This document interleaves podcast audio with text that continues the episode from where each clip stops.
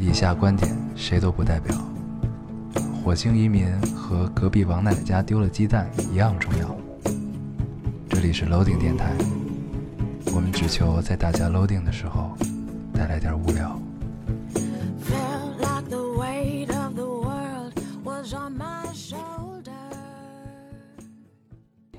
大家好，欢迎收听 loading radio，我是老高，我是 L。新的一期又跟大家见面了，非常开心啊！非常开心。嗯，这个是我们第一千多次隔空录制的现场啊，对隔空录制，咱们已两个经男人坚持煲电话了粥好好几十年了。对他去日本也很久了，也有些日子了。对，也有好好几十年了。好啊，嗯然后毕，但是你去了好几十年日本，你还是没有考过国内的高考，对吗？哎呦，这个梗过不去啊。对，这个我们上一期聊的是高考啊，对，上期是我们的三周年，三周年啊，对，然后恰逢高考，我们就聊了一下。我们每回周年都会是高考的。对，就是 因为我们这电台的这个时每周年的这个时间跟高考是很近的啊，就是不是很近，啊就是是一天。啊是同一天，对，是同一天，很微妙啊，很微妙。很微妙。然后上期咱们留言有两千多亿，两千多万亿两千多万亿，对，啊不不不好意思，不好意思，不好意思。对，说明什么呢？说明就是咱们这个聊的这个话题啊，嗯，还是还是很有共鸣的啊，对于听众们来说。对，但是刚才在刚才我挑留言的过程中，我发现有好几百条都是催更的，这就更微妙了。嗯，对，咱们呢这周是这个，今天是六月十八号，周日，父啊父亲节对吧？嗯，然后呢，嗯，咱们等于是周一更，然后我就看 看有一个留言特别牛逼，你知道说什么吗？嗯，说哎你们在你们的概念里是他妈一周有八天吗？啊？我我我我看见一个更牛逼的，啊说说咱们更新的频率就像大姨妈一样，嗯，时准时不准，算着算着，一年总比别人少那么几次。行啊，呃，这这个这真是绝了。对，我觉得咱们呢也可以看一看，咱们究竟可以就聊高考这个梗能聊多久？对，好多人也在问咱们这个问题，说高考这个梗你们打算聊多久？嗯当时特别想回，我说其实这个梗我们可以聊一辈子，对，这梗聊不完啊，因为高考，高考只要它存在，对，还是我们就。能聊。就算它不存在了，我们还可以回忆。对，我们不存在也可以追忆它，追忆它对。就像我们现在还没有考过这个高考，我们一直很向往高考，这个心情是一样的，是的，对吧？就是当我们真的考考到了我们要高考的那一天，考完之后，我们就要开始追忆它了。就是嗯，高考一定是可以聊了很久的，对对吧？啊，我这边听到你的手机一直在震。是吧？嗯，对话说，哎，你高考准备的怎么样了？我高考，反正还有三百多天呢。嗯，对，再看一看吧。还有一年，对，还有一还可以年，啊先玩一玩嗯，先玩一玩，嗯，对不对？行，嗯，好，人生还是不要这么着急。不着急，十八岁不知道，对不对？行，等咱们考完了，咱们录一期，咱们这是真正属于我们自己的十八岁。对对对，好吧，对。毕竟我们现在还十七岁。我们当时聊那些嗯都是替别人聊的，对，读稿。我们 我们在 我们征，我们分别征集了什么孙总啊、Cookie 啊，就他们的他们的人生。对，还有念念爹妈的这些对对对人生啊，，我们读的。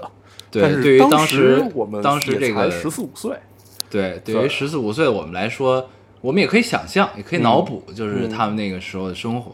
所以呢，我们聊的也也算生动啊，以至于很多听众都以为我们是跟他们同岁的人。对啊，但其实不是这样。其实差对，其其实我们明年才要准备高考，对他们都太那个对，等明年我们高考聊完了，不是嗯。高考考完了，咱们再好好聊聊，就真正的我们经历的高考是什么。我终于知道咱们为什么找不到嘉宾了。嘉宾是什么用来卖的，是吧？对，纯坑。嗯，行，好啊，咱们言归正传啊，嗯。咱们老规矩，读一下留言，行吧？我先读一个啊，嗯嗯，这个听众说，刚班级聚会完事儿，可能是被小说毒害太深，总是觉得毕业就是大家一起喝到不省人事才痛快。可发现今天班里的男生好像都没我能喝，总觉得大学没有留下什么。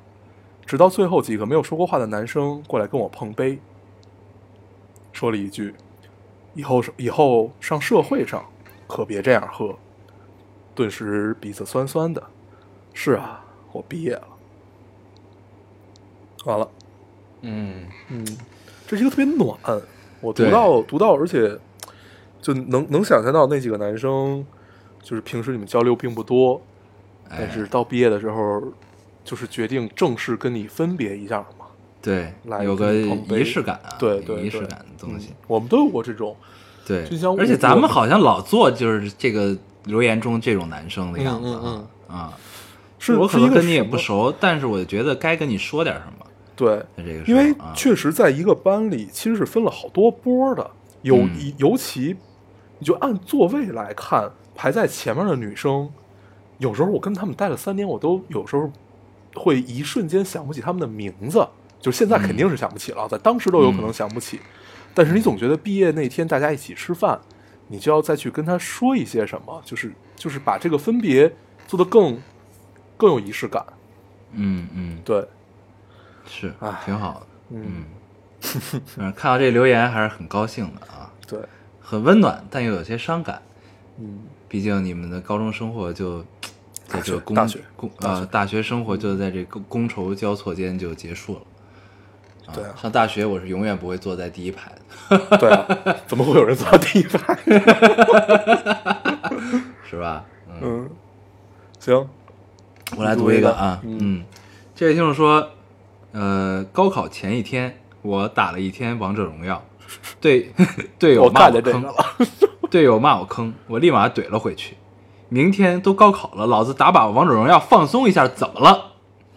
吓得队友枪都不敢开，还叫我好好考，哈哈哈。其实我是一个女大学生了，已经。嗯，所以真的证明，很多王王者荣耀的玩家其实年龄是偏低。你想，咱们玩刀一那会儿，就刀 DOTA 一那会儿，啊经常有这种梗，就是好多是我舍友得癌症嗯，临 对对对对对，能不能让我赢一把？对，临死前想拿一个一血，我们肉山见。这 太贫了，这个。对，就好多，就可可见大家还是年轻。对对对，这种梗还是嗯，信了，居然信了信了。这个听众呢也很机智啊，嗯。说了正好高考前一天说的这个。你像我们就从来不用用这种东西来说这个事儿，对。因为我们打的都特别好，对，也从来不会这个对吧坑别人，就是都是别人坑我们，别人坑我们呢，我们就说没事儿，对你躺着我们带你飞，对，你就跟家里，你跟家里 稳住，我们能赢。你就别 别出门就行了，对，猥只要不猥出门琐发育别浪，对吧？对，基本就赢了啊。咱们不要脸的功力也是到了一定的程度了我读一个啊，我读一个，啊我。读一这个。老高烟友，发现这么长时间了，我都拿你俩当朋友了。我一个人在国外，好多事儿不想跟家里说，不想让他们担心，身边也没有什么值得信赖的朋友，所以有什么烦心事儿，第一时间总想到你们，特别想跟你们倒倒苦水，听听你们的建议。真羡慕你俩现实，真羡慕你俩现实生活中的朋，现实生活中的朋友应该是，嗯，能认识你俩知心大叔，真开心。我我我读这条留言的时候，我只看见前面了。你会不会读啊？我要是看见他你认字儿吗，不是，我要是看见他后面发的“知心大叔”这四个字儿，我就不读这个留言了。你还是反应不够快。你对看知心大叔，你就改成知心大哥哥读出来，对，知心小弟弟，这有点恶心，这有点恶心。叫现在不流行叫知心小哥哥，对，对对，小哥哥，小哥小哥哥，小哥哥，小姐姐，对对对，这行这行啊，很中间的一个词语。嗯对，嗯，行，你读一个，我来读一个啊，嗯，这位听众说，南京暴雨，学校被淹，下午四五点，大一的我在宿舍做着宏经，就宏观经济学，做着宏经。嗯嗯晚上还有操蛋的会计作业等着我，听着你们讲大学毕业。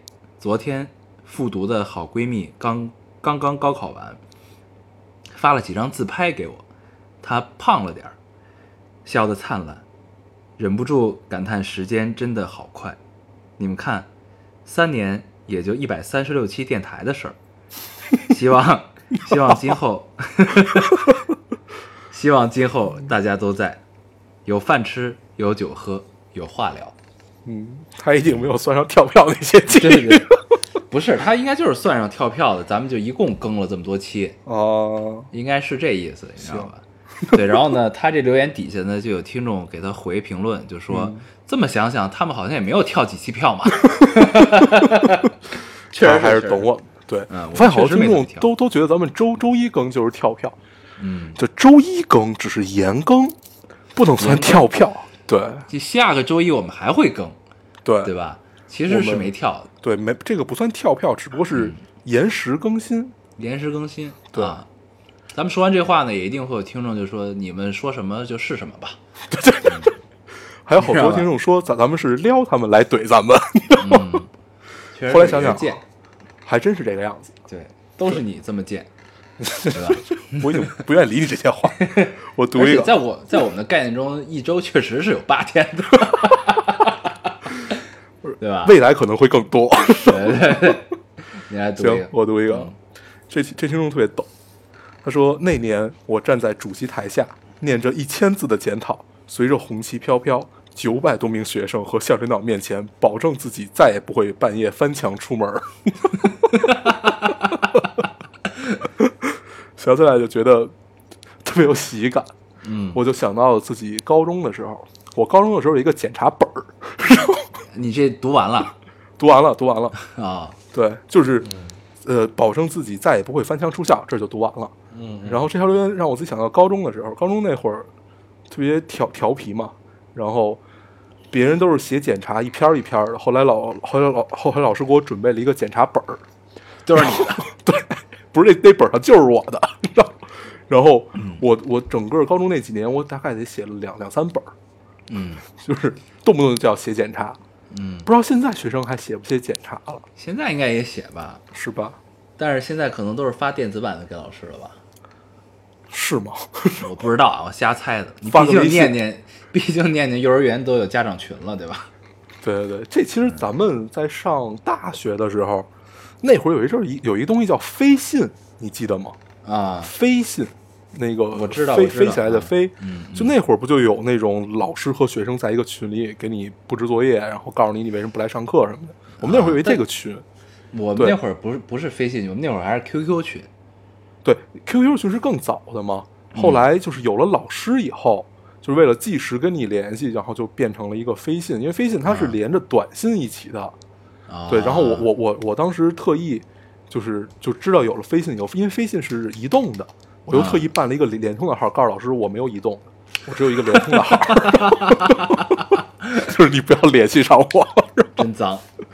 对，就那会儿我们那 QQ 群，老师就我不是经常不去上课吗，老师老师老在 QQ 上小窗我，你知道吗？高素瑶，你怎么还没来啊？你今天怎么了什么的，我就没回过他，你知道吗？让让老师找不着，就让我们班长找我，我们班长就给我打电话，然后那会儿刚睡醒，对，那会儿那会儿咱们的状态很，去学校去的反正不太多。嗯，对，幸亏那些心灵美丽的姑娘们替我们完成了很多应该我们自己完成的事儿。对，让我们顺利的毕业啊，都是那些心灵美丽的姑娘们对每一次毕业都都是靠一个心灵美丽的姑娘，没有她们 可怎么办？没有他们就没有现在的我们。哎呦，哎，但是但是这个电台前的听众啊，还是不要学习我们。你上大学该也许电台前的听众就是这些美丽的姑娘们。对对对对，我觉得你会不会聊天？你会不会聊天？夸都不会夸了。怪不得我没有女朋友是吧？你现在不管什么事儿都连连到这个梗上，对吗？对对对，好啊，这嗯个我来你读一个读一个啊嗯。这位听众说，这是一个刚刚高考完的听众，应该是。嗯他说，这个英语作文写完最后一个单词的时候，突然想到，老高说他放弃最后一篇作文，用十五分钟回忆中学时光的事儿。看着手腕上的表，还有五分钟，突然意识到这五分钟过了，我的高中就结束了。忽然有了仪式感，很妙。刚出高考的时候，大家似乎没有想象的那般狂欢，有些茫然和无措。嗯，然后他底下还多加了几条，嗯就是说那天晚上第一次喝酒，嗯半打啤酒，有点晕，那时候才意识到我真的毕业了。那一天过得特别长，考试狂欢，已经考完了好几天了，现在还有些晕乎乎的，总觉得下午就该回学校了，哈哈。这是很妙的一个存在啊。对，这是就是真的是刚刚经历完，然后再跟你去聊这件事儿，还是不一样。对，嗯也没有那么的那什么，就有有一丝伤感，又有一些轻松的这种感觉，嗯，就是就是那种刚考完的那种感觉的样子。嗯而且我比较惊讶于的是，他第一次喝酒居然喝了半打啤酒，啊，半这打酒量还可以、啊。半打得有六瓶儿吧？对啊，我靠，我到现在都不一定能喝到六瓶儿。对，太撑了，关键是喝。对，啊，喝啤酒嗯特别难受。对，嗯，行，六瓶儿挺多的，这对第一次。我读这个留言主要是为了你的酒量才读的，这个听众。喂嗯，，Hello，你听我我还以为你掉线了 没有没有，我在我在。啊！来来来嗯，该你了。然后我读一个啊，嗯这个听众说，这个是呃，回到咱们上上期的那个上上上期，就是咱们聊出身啊，那那那期，我觉得这个是一个挺不一样的看法，我觉得应该读一下，还挺有趣的。嗯呃，这听众说，你说很诧异，大家对于出身看得这么乐观，感觉最大的原因应该是，也许绕听的听众年年龄层还比较小吧。呃，只有真正进走进社会，抱着满腔热血拼过一段时间，才会慢慢领悟一些无奈，理解你们的小心翼翼。这是一个说不透的话题，也是一个冷暖自知、勿需说透的话题。嗯悟就是那个请悟的悟。嗯对，哎，这个是我看到一个特别理解咱们上期状态的，呃，不是上上期状态的一个一个一个一个留言，是我还挺、我还挺喜欢这种，就是好像感觉被人窥探到自己的内心。这个这个听众考虑的很周全，很周全。对我觉得这个应该是读一下。对，听完之后我们还是很开心的啊。对，对听完之后就会觉得，呃，有人真的理解了我们为什么如此小心翼翼。对，咱们呢也是贱，就是呢，非聊，本来本来是一务虚说透的事儿，对吧？对，你非他妈聊，最后聊成这样。主要就是咱们看圆桌派看多了。就觉得他们能驾驭，咱们也行。后来发现跟窦文涛还是差着一些距离。不，主要是因为他们分波，主要因为他们们分波。主要是因为他们分了波，他们分了波其实呢，差多少这个我们说不清楚，对吧？不，并不知道，差多少并不重要，主要是分了分波。主要是分了波。对，行啊，我来读一个。嗯，你读一个。这位听众说，三年了，我出国也快三年了，呃，高二念完走的，对人生的完整度一直有一种奇怪的执念，一种一一直有一种奇怪的执着。青春里那些热血，无所顾忌，我一件都没少，唯独少了高三和高考。每每想起，遗憾万分，毕竟这辈子也没法再体会考英语的最后二十分钟。明知不过是人生的种种，但还是想说，庆幸不用高考，遗憾不用高考。嗯，嗯，我突然刚才掉了个东西，对我其实也是特别烦，不是我掉的，是小厨娘掉的。他做你要记得，你要记得送给他，他这个在日本毕业的对你他妈真他妈哦讨厌我。哎呦，嗯，对，你可以给大家讲一下这个梗。我就我就不讲了，你讲吧。对，就这个孙子有多贱，他在他他他他让小红娘帮他带一个，就是买买一个东西，然后帮他去了，然后他们俩他们然后他们俩聊天儿然后他说那个啊，对你跟小春阳说，保那个让他送自己一个毕业礼物，不是，是他跟我他去逛一个碰到了一个珠宝店，嗯。然后呢，他看了之后说这家珠宝店应该是全世界最便宜的一家店，是因为退税那个牌子，对。那，嗯嗯。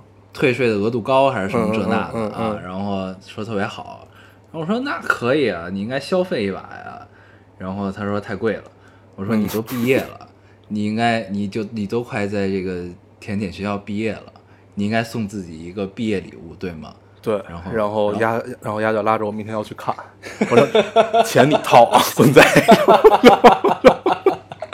嗯，哎，你这个嗯挑事儿，对，多好是吧？嗯，真咱们来，说回这个留言啊，这嗯留言我最喜欢的是最后一句，特别准确地描述了他的心情：庆幸不用高考，遗憾不用高考。嗯。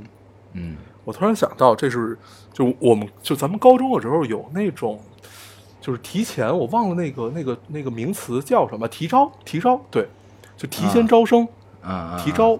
然后当时我们班上有三四个提招的人，然后当时我们也跟他说，我说三三四个逃避高考的人，对对，就相当于他不用高考了嘛。嗯然后，然后，然后，然后，然后我们就说你你有你有你有遗憾怎么样怎么样？后来有一哥们儿说了一句我到现在都记得话，他说遗憾总比缺憾好。确实是，对，嗯，我觉得用这个来回答这个听众真是再妙不过了。对，遗憾总比缺憾好。遗憾总比缺憾好啊。对，遗憾还有个念想。对，不过是人生的种种。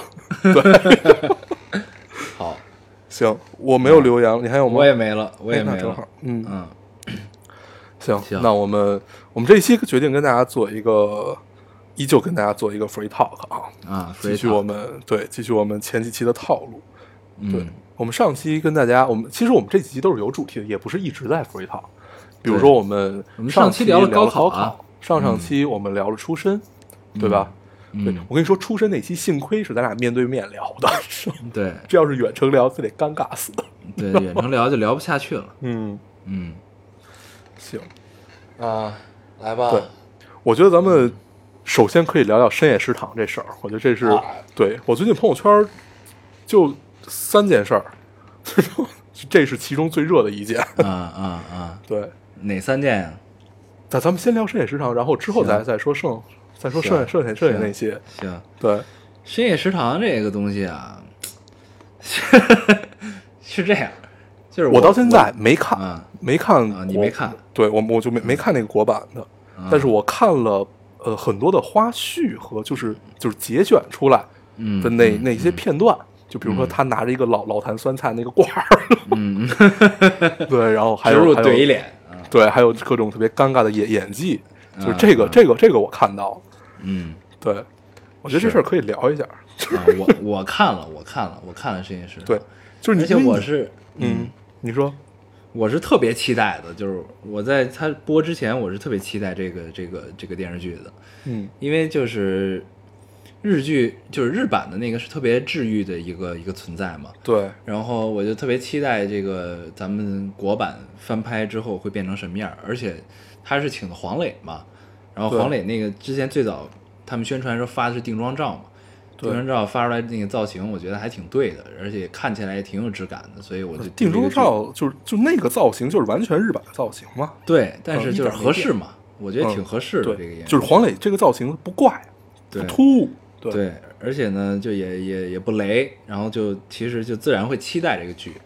然后在他播了之后，我第一时间就看了，看完之后我就特别的纳闷儿这件事儿，对？我也是，对，就特特纳闷儿，就其实呢，其实这个东西我觉得，就是它其实是完全按照日剧的格式去拍的这个东西，对，因为我是我没有完整的看过那个日剧，我当时看也是跟小生良一块儿看，他是他看两个嘛，一个是深夜食堂，一个是那个孤独的美食家。嗯对，然后其实我更喜欢《孤独的美食家》，尽管那个大叔就出就是吃是主题，然后深夜食堂慢慢的会变成剧情是主题，对，对，还还不太一样。然后，嗯、然后我印象最深的是《深夜食堂一》的那个电影，那电影我特别喜欢，嗯，你看了吗？那个？没看呢，那应该是你特别喜欢的一个叙事方法，是那种分段式的叙事方法，但是最、啊但是它都是发生在这一个店里嘛，啊，对，是这样的一个叙事方法。然后 我印象特别深的就是这这部电影。后来我看完这部电影，得到了一个，我觉得我这辈子都要深刻印证的那个，就是鸡汤这事儿，哦，熬鸡汤这事儿还是得日本人来，真的就是，就你甭管它是毒鸡汤还是暖鸡汤，嗯但是鸡汤这事儿，就是真的日本人他玩的这种花花要比别人、比韩国，就是比亚洲大部分国家人都要强。嗯就他特别能找到一个能让你在这一个瞬间特别温暖的点，然后你才会发现他之前铺垫的所有的情绪都是为了这一个点。嗯对，是但是但是就是我我除了在日本电影里感受到过这个，在其他电影里可以感受到氛围，但是你嗯很难感受到这种层层层层最后给你煲一锅鸡汤的感受。对，就是对呃，日本日本人的路子一般都是，他是给你先小火慢炖，对给你炖着，炖完之后，这个这玩意儿最后总有一下能直接击中你，对，击中你的而且不管你的感觉是日剧还是日本电影，其实都是娓娓道来式的那种，基本他们都是平铺直叙，就是抛开节奏也比较慢。对，就抛开那些呃推理和侦探电，包括很多推理和侦探电影，其实也是这个样子东。野圭吾就是啊，他就是这路子嘛然后小火慢炖，对，然后嗯就是有一部分，呃，不是这样子的，其实特别少。然后大部分，比如说德奥斯卡那个入殓师，嗯入殓师也是这种，他最后只有在一个点，但是你看那个点，在其他电影里对比起来，他还是很柔和的，但是那种冲击力要比你只给更强大。对，这是这是日日日本日本日本影视的一个一个特点啊。对对对，对 就这点特别迷人。对，接着说这个深夜食堂啊，这个反正看了之后，呃，我看完第一集，因为他的总导演叫蔡蔡岳勋嘛，是拍那个《痞子英雄》《流星花园》的那个导演。嗯然后就因为他呢，我就反正就对这个戏也是更有一些期待嘛，就会，那毕竟是一个一个还是比较成熟的一个导演，对，一个成熟的导演。嗯。然后看下来，看完第一集之后，但是头两集不是他拍的，你知道吧？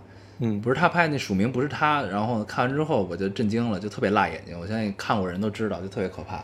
嗯那个剧，就整个人物都很苍白，然后对，剧情也就都是平地起的那种感觉，就是也没什么前因后果交代，然后植入怼一脸的这种感觉。对，然后然后然后看完这头两集之后，我紧接着去看日剧的头两集，日剧第一季的头两集，就其实它的这个格式、翻拍节奏其实都是模仿着这个日剧走的，基本是一样的。它只是把一些设定变成了这个这个中国的本土的一些情况。然后呢，网上其实吐槽有好多，就说这个中国的深夜食堂，那应该你应该拍大排档啊，对吧？嗯你应该拍什么？但这一点其实我是理解的，就是你应该做一个，就是很多网友是觉得你应该做一个特别，就是最本土化的一个一个一个一个转化的方法网上其实骂的大部分是编剧。啊。对，就觉得就是就是你你你编编剧你你到底是活在中国吗？不，但这个事儿我我是比较理解的，因为是什么？就是就是因为它毕竟是买的是日本版权嘛，嗯你买到版权之后，版权方是对你这个要产出的内容是有一定的要求和控制的。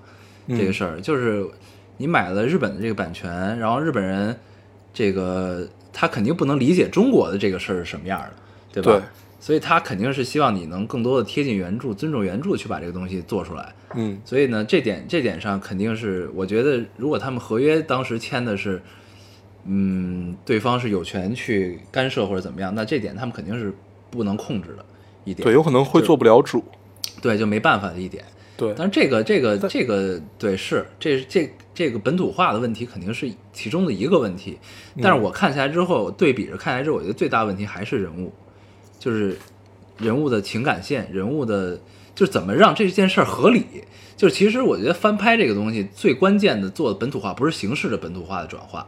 就比如说你深夜食堂，你本来是一日料店，你在国内国版之后，你把它变成一个那个大排档。大排档变成一煎饼摊儿什么的，嗯这种只是形式上的转变。你真正真正该去转转化语境转变的，其实是人物情感的转变。就是你日剧日日剧在日本的那个语境，你很多东西是合理的，但是你拿到拿到中国这个语境之后，它就变得不合理了。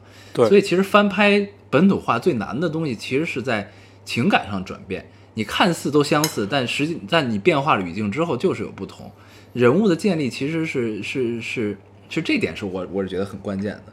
然后，但是你看这个《深夜食堂》头两集这东西，就人物其实是没有没有交代背景的，然后也没有没有一个一个一个一个前因后果的交代和建立，就是其实观众接收到就是啊，这那这你你那种表演，然后那种那种展现的方式，那我只能是必须强行的接受这人是这样一人，就是这东西不可信，就是观众看到之后他不会相信这个人就是那样的。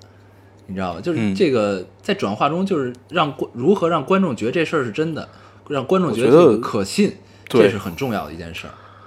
我觉得是这样，就我虽然我没有看过那个就是黄磊版的那个，但是因为你因为之前咱俩聊过这事儿嘛，然后后来后来然后但是我看日版就是其实你想你想说的是他的贴标签儿是从第一集就我觉得日版啊日版的深夜食堂其实也是给每一个人物贴上了标签儿，嗯你从他们的打扮，从他们的言谈话语，你就知道这个人大概是一个在就是整个社会里这个整个阶层，他大概是在一什么位置，他从事什么工作，他是一个什么性格，其实也是贴了标签的。嗯，对，但是区别在于，呃，国版的标签是直接贴，就是我生生生生就告诉你，他就是这个样子的，没有任何过渡。日版的标签是从言谈话语中让你感受到他是这样的，对，对，是这个意思吧？对，就是嗯可信度的问题。，对，嗯，就是怎么能让观众相信这个事儿？对，呃，怎么怎么怎么解释呢？就是就是每一个人物，他其实他在这这一分钟，他表演这段戏，他做了这件事儿，他有了这个动作，他都是要给这个人物找到一个内在的心理逻辑，就是他的行动逻辑的和心理依据。嗯，这个是很重要的。但是，就是你你有这个依据，让观众也感受到这个依据之后，他做出来的行为才是可以接受、可可信的。但是我在看这个国版的时候，我是没有这种感觉的，就是他们的行为，就是你是模式化、标签化这东西，因为原版也是这样，但是你就觉得不可信这个东西。我觉得这就应该是铺垫的问题。这其实还是一个语境，就是大家看国产网络剧，呃，或者国产电视剧，都是习惯了中国语境大概是一个什么样子，然后我们看深夜食堂的话，会自动切换到整个整个的日本语境里面，我们会觉得这样娓娓道来，这样慢慢说是有是有道理的，或者怎么样怎么样。然后，呃，你直接搬这一套回来也肯定不行，但是现在这个状态是肯定不行的。但是我一直在想这件事儿啊，就所谓深夜食堂的版权，然后你拿回来，如果如果是完全照搬的情况下，只不过为了把它翻译成中文，就是因为这个状态，你看看起来像是直接翻译，就换一波人翻译一波，而不是我再重新创作一波，这不叫创作，对吧？对。就是我我直接照，那我何必不去看原版呢？对，就是其实它应该是有有有一个有一定的改编程度，就是对把原版原版日版想表达的那种情感东西，你转化到中国语境，找到一个中国 中国当下情况可以表达那种情感的一种方式去展现。对，我觉得应该是这样。我觉得那个可以照搬的是什么呀？比如说里面像呃像那个黑社会大哥，就收保护费的那个，比如嗯像这个茶包饭三姐妹，对，比如说像就是其中某一个人物或者怎么样，我觉得这些这些格式化的东西你照搬回来，然后然后然后让大家做这个对比，我觉得 OK 的。但是可能在他他们身上发生的事儿是不同的事儿，甚至他们的性格都也许不一样。对对，比如说就是在日版的茶包饭三姐妹是一个特别八卦，然后特别特别特别喜欢跟别人交流，然后就好像一个小团体这样的感觉。然后你嗯搬到国版，可能嗯就是另外一种感受，但是绝对不应该是翻译的过程。嗯，对你搬到国版之后，国版的设定是泡面三姐妹，对对，这我听说了。这仨人喜欢吃泡面，嗯但是呢也没什么依据，就就是呢，就是我的感受，就这三个人的组成是什么呢？就是哎，你喜欢吃泡面，我也喜欢吃泡面，咱们都在这家店吃泡面，我们莫名的成了好朋友。然后突然又来了一个第一次来这个店里的人，你发现他也爱吃泡面，然后我们三个莫名的就因为都喜欢吃泡面，成为了好姐妹嗯啊，就没了。这个人物基本就这样了嗯，啊。就你找不到他们在性格上特别合拍的点。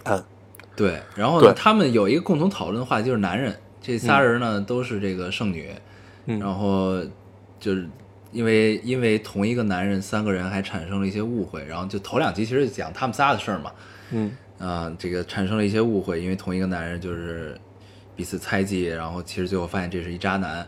然后呢，其实等于第一季第一集呃头两集就建立了这三个人之间情感的羁绊，就是嗯我们经历了这一个同一个男人，我们有过争吵，有过很好的时候，然后最终我们变成了一个好朋友。对，对，它其实是这个，但是中间中间的这种情感的东西都很苍白。嗯，对，我觉得在深夜里，在一个狭小的空间内，同样因为一个食物而跟对方做了朋友，我觉得这件事儿是能理解的。嗯对，但是最不能理解的就是你们之后发生的这些事儿是没有逻辑的，嗯就是就是这种感情从何得来？你找就是找不出依据，可可能是咱们生活阅历太浅，但是在我有限的，就是感受里，我是感受不到这些的。对对，就这点就就就很难受。对，就很苍白。对，嗯因为网上有很多段子，我还看了一些，就是就就是就类似于教编剧做人的这样的一些段子，就是告告诉你，就是他们家楼下大排档发生了什么，发生了什么，嗯。然后怎么样怎么样，然后好多人在写这种，但是你看来看去看来看去，其实事儿都是一样，但是这些事儿是符合中国语境的，这个叫创作。你把这些东西拍出来，其实叫创创作，就你情如果把它合理化通的嘛，，情感对是共通的，对就是你找什么方式去把它展现出来的对。问题。所以啊我最不理解的就是，难道整整个就是制制片组，就是整个片方是看不出来他有问题吗？这是我最大的疑惑，嗯就是不可能没人看出来这事儿有问题。嗯，对那这中间事儿咱就不知道了。对咱就，我就觉得这事儿就特别怪，对但是这事儿咱们是无法探究的。是嗯，行吧。深夜食就堂就聊到这这儿吧。嗯，推荐大家可以看一下那第一部的电影，我还是挺喜欢的。嗯，对好啊，嗯。好，然后你朋友圈的下一件事儿是什么呀？下一件事儿是一个是是下一件事儿是一个一个一个共同朋友的摄影展，这事儿不用聊。然后啊，我说我说我说第第第三件事儿吧，嗯第三件事儿我看还有评论，就是咱们上期评论里还有在说的呢。嗯奇葩说，奇葩说淘汰了那个那个那个叫什么呃姜思达，啊，对对对。然后最近大家都在都在都在都在说这件事儿。嗯，嗯，你看奇葩说了吗？没看，我这季都没看。我是看到，因为我后面大概得有小一个月没看了，然后就这两天我又我我又把这一个月这这一个月的给看了，嗯然后整个决赛已经完了，嗯然后这一季的奇葩王是潇潇，嗯，对，然后大家都在撕这件事儿，好像是发生了什么不愉快是吧？因为姜思达这事儿。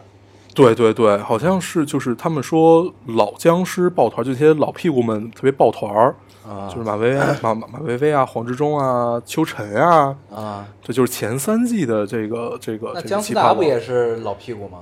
对呀、所以我就特别好好奇这件事儿啊。啊，然后说就就感觉好像他们在抱团，记住好像是马薇薇就说姜思达那个现场拜票，然后一个人占了三个人的时间什么，就反正就是类、类类似于这样的吧。其实我觉得他是站在。就是他可能是就因为大家都在骂潇潇，觉得潇潇不如姜思达或者怎么样怎么样，反正就是这些乱乱七八糟的事儿。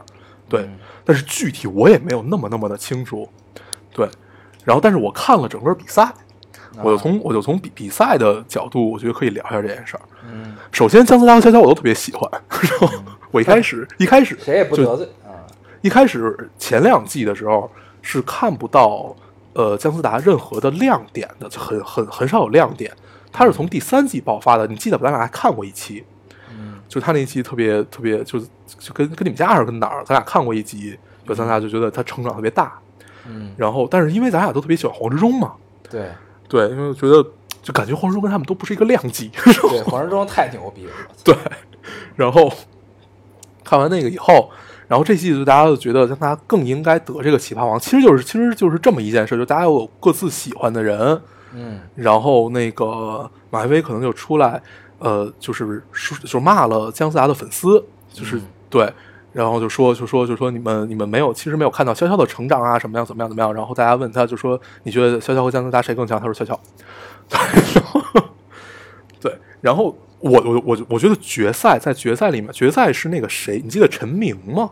嗯就是号称那个鸡汤王的那个，就他给他贴的标签是那个鸡汤王。在世界中心呼唤，对对对对对，他其实也特别强嘛。啊，然后决赛是他跟潇潇打，然后在最后大家都觉得陈明赢定了的时候，嗯然后潇潇站起来，还有就是他还有最后一分钟的结辩时间，然后他一站起来说完大概前二十秒，嗯你就觉得潇潇赢了。啊对，我觉得这个还是因为是现场给他们题目，现场说嘛。啊，我觉得这，我就单从这一季来看，我我其实觉得潇潇得这个奇葩王实至名归。嗯对，我觉得没什么可撕的，我觉得他已经非常强了，而且他是他是哪种强法？就他前季前面一直都是那种特别综艺感，嗯对，就是就是就是跟你撒泼耍赖，嗯，但是这一季他就是前面跟你撒泼耍赖，后面开始绕逻辑了对，后后面他给你绕逻辑，他站在一个真的是辩手的立场去跟你探讨这件事儿，嗯对，然后他等于前面就是活跃一下现场气氛，把票拉回来一点，然后后面来跟你掰这件事儿。嗯，我觉得这是一个，就是真的人成长的过程。明白，反正我我觉得这一季他得完全没有问题。嗯，对，嗯像他可能是运气不好。嗯 对，因为半决赛的时候出一什么事儿？半决赛的时候，呃，一组特别强，都是老屁股，嗯然后另外一组除了姜思达，剩下都是新人。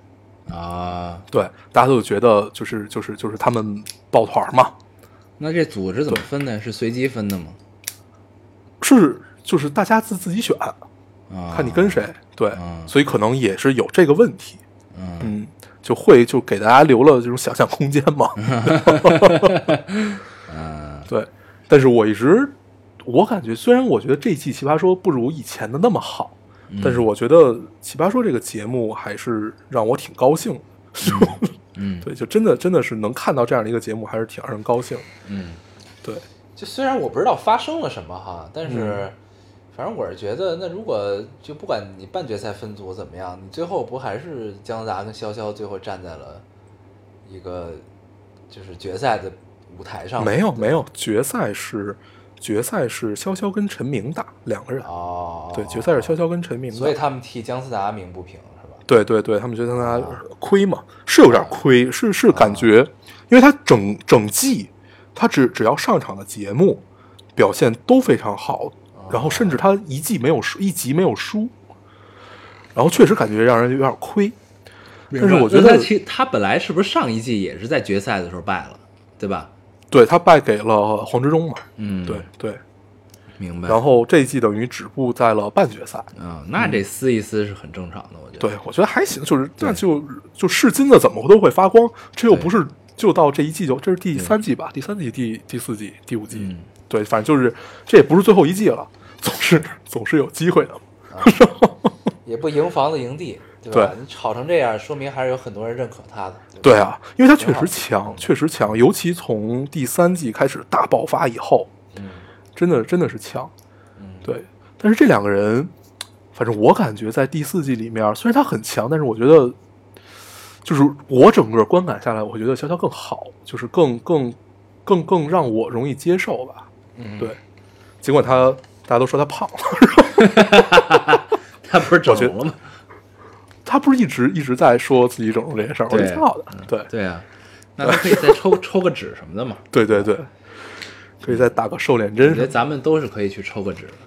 对，然后哎，对他们那个那天那天我看了一个那个数据，就说我具体数字忘了啊，反正那个数据就告诉你，这个世界上每天有多少人在做，呃，有多少女女女人在做丰胸手术，然后后面有一个类比是多少男人在做缩胸手术。啊，我好像也看到这个了，对特别逗挺挺惊人的一个数。对，对对对对，嗯然后当时我就在想，就是这个难道是脂肪换一下吗？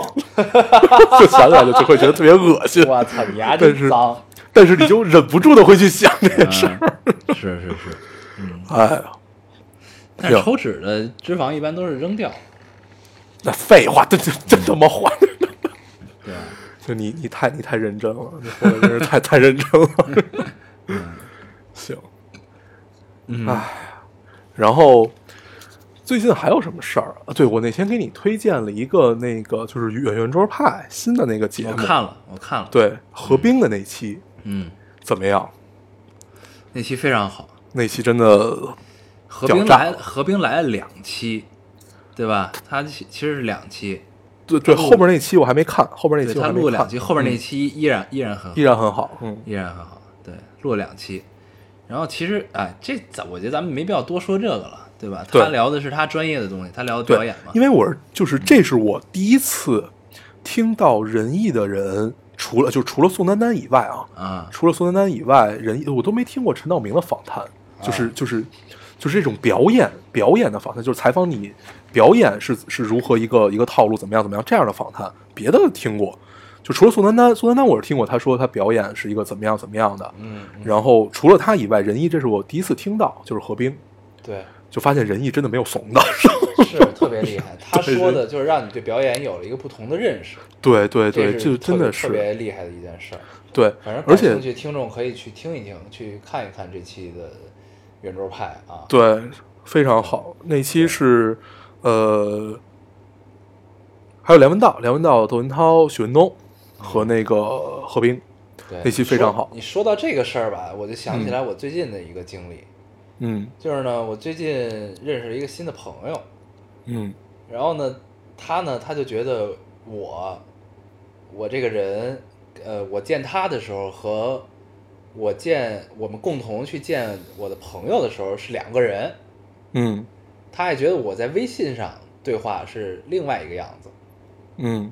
就是就是他会有一种错觉，就是觉得，哎，就是这是不是一个人啊？这些你知道吗？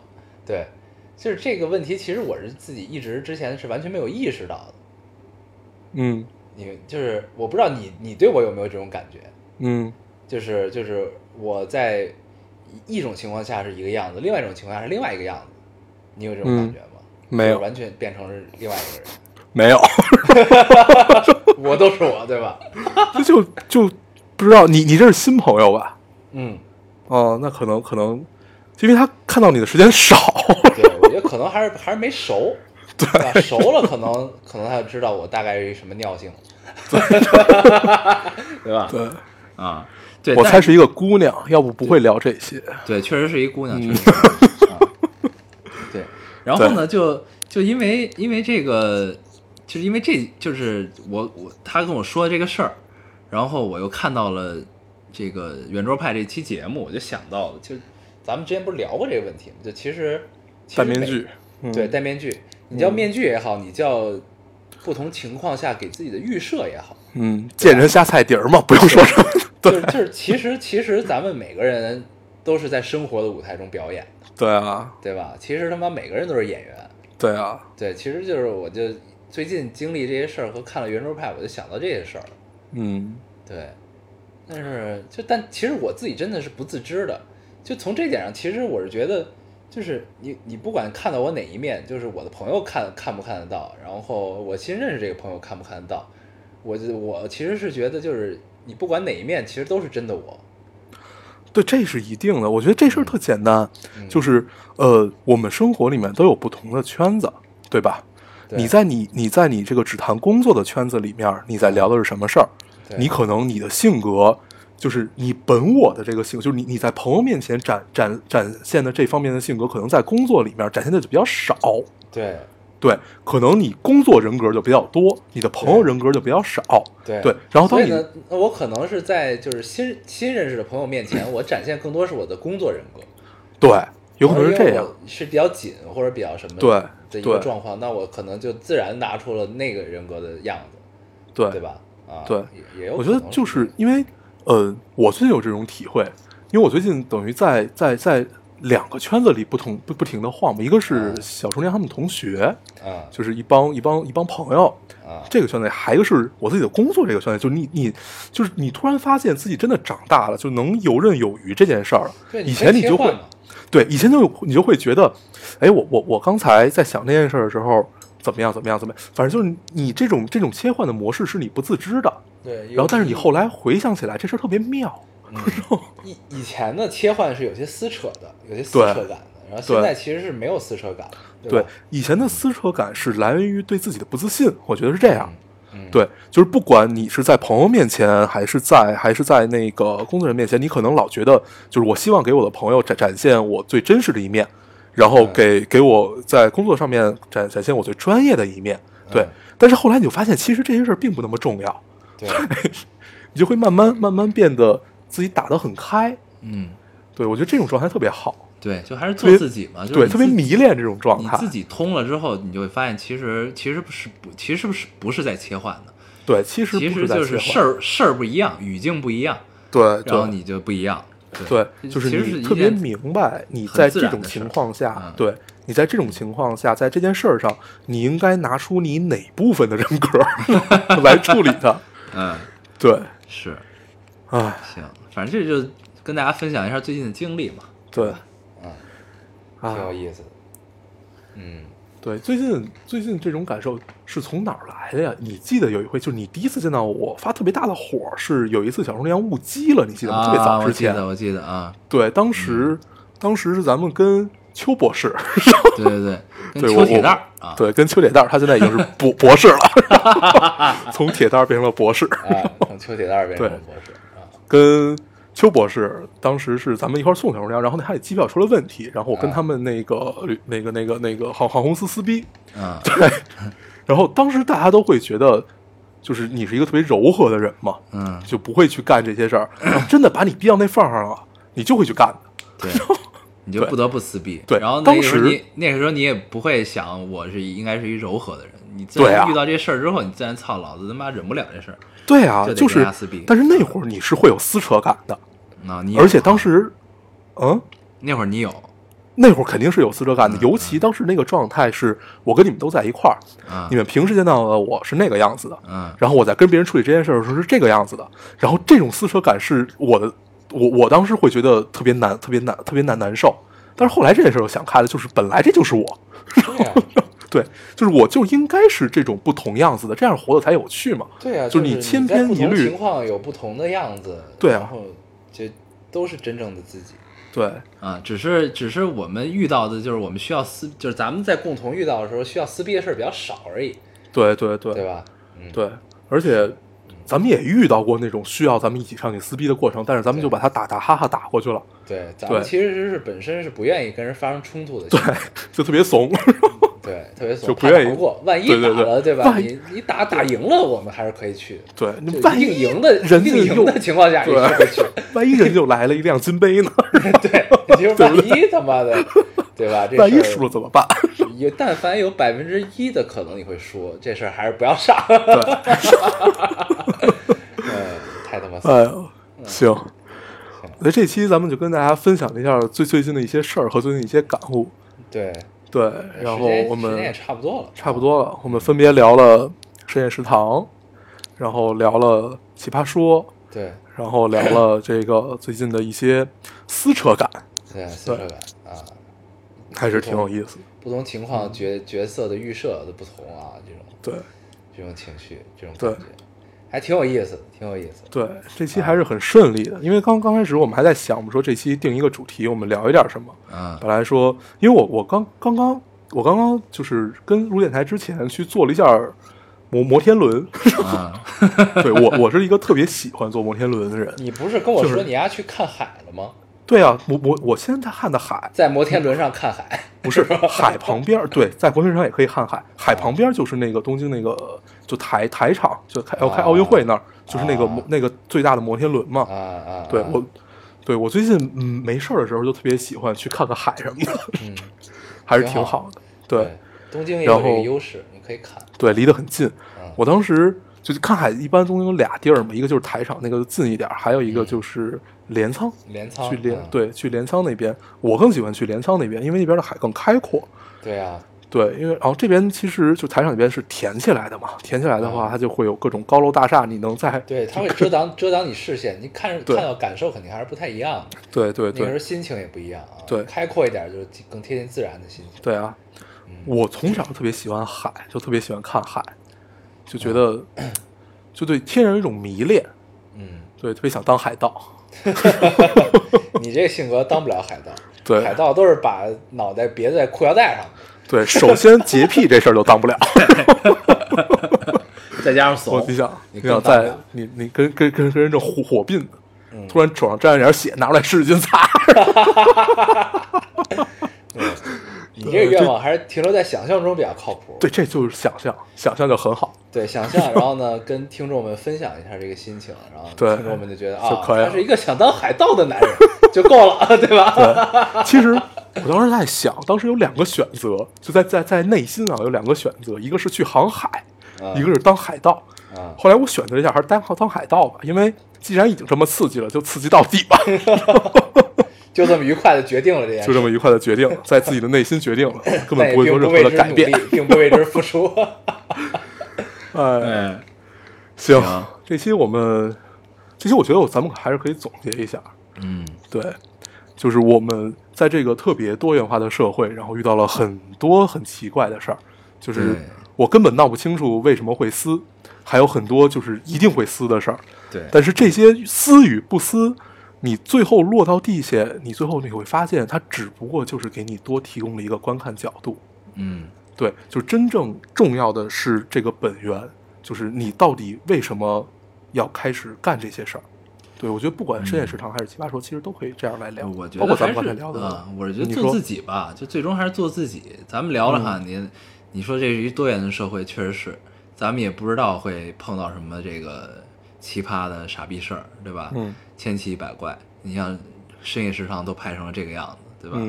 嗯 奇葩说也可以撕起来大逼，然后这个，然后人跟人也是在不同情况下有不同的表演方式了，对吧？所以呢，就最终总结下来，我是觉得很最终还是做自己比较重要，就到最后还是做自己，就是也要接受在不同的预设情况下的不同的你。对，我觉得这样就是，首先做自己最重要一点就是为人真诚。嗯，真的是，就你越长大越会发现，为人真诚这件事儿特别重要。对，就是说起来很简单，其实做起来也不难。但是就是有的时候你可能就忘掉了这件事儿，你可，能就你会被你心里的那些小恶魔、小九九对给打败。对就就是在那一念之间，你会觉得，哎，那我这样一下吧。对，然后，然后你这样了一下以后，你就会慢慢、慢慢、慢慢变得底线慢慢变低。而且最终可能呢，你那样一下，这样一下之后，这事儿其实往往变成了不是你预想的那个样子，可能对还会更不好。然后这个时候你再回过头来想的时候，你会发现其实有最简单的解决办法，只是当时你没有想到。对嗯，可能你也并不是出于恶意，但最终事情发展的并不是特别好，对对吧？真的就是嗯，越来越长大，越来越发现真诚这件事儿真的是无比重要。对对，就为人真诚，但是真诚也不是说就一定要去硬着怼别人对，硬着怎么样，它是有迂回的这个套路的，有但是对是有方法，有方法的真诚。好，这就是我们这期的主题了。好，行，咱还是 free talk 吧，咱们其实前面 free 根本没有聊他妈有这这个是我们升华了一下。对，行啊，那咱们嗯。就这样吧。这期时间也差不多了，嗯。咱们还是老规矩，说一下如何找到咱们。大家可以通过手机下载喜马拉雅电台，搜索 Loading Radio 老丁电台就可以下载收听，关注我们了。新浪微博的用户搜索 Loading Radio 老丁电台，关注我们，我们会在上面更新一些即时动态，大家也可以跟我们做一些交流。嗯，现在 iOS 的用户也可以通过 Podcast 找到我们，还是跟喜马拉雅一样的方法。好，那我们这期节目就这样，谢谢大家收听，我们下期再见，拜。拜拜。轻轻松，人生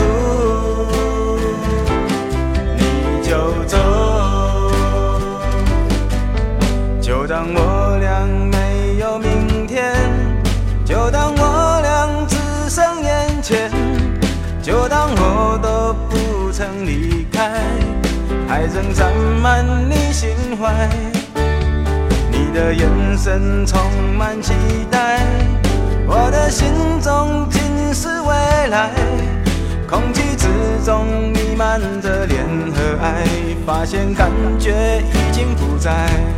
默默的你却不肯说，只是低头寻找一种解脱。见的你是我的最爱，我怎会不明白？逝去的年代已经变成伤害，我也更加熟悉许多无奈，不愿意看到你朦胧泪眼，我就变成那晚风，慢慢吹，轻轻松，在路。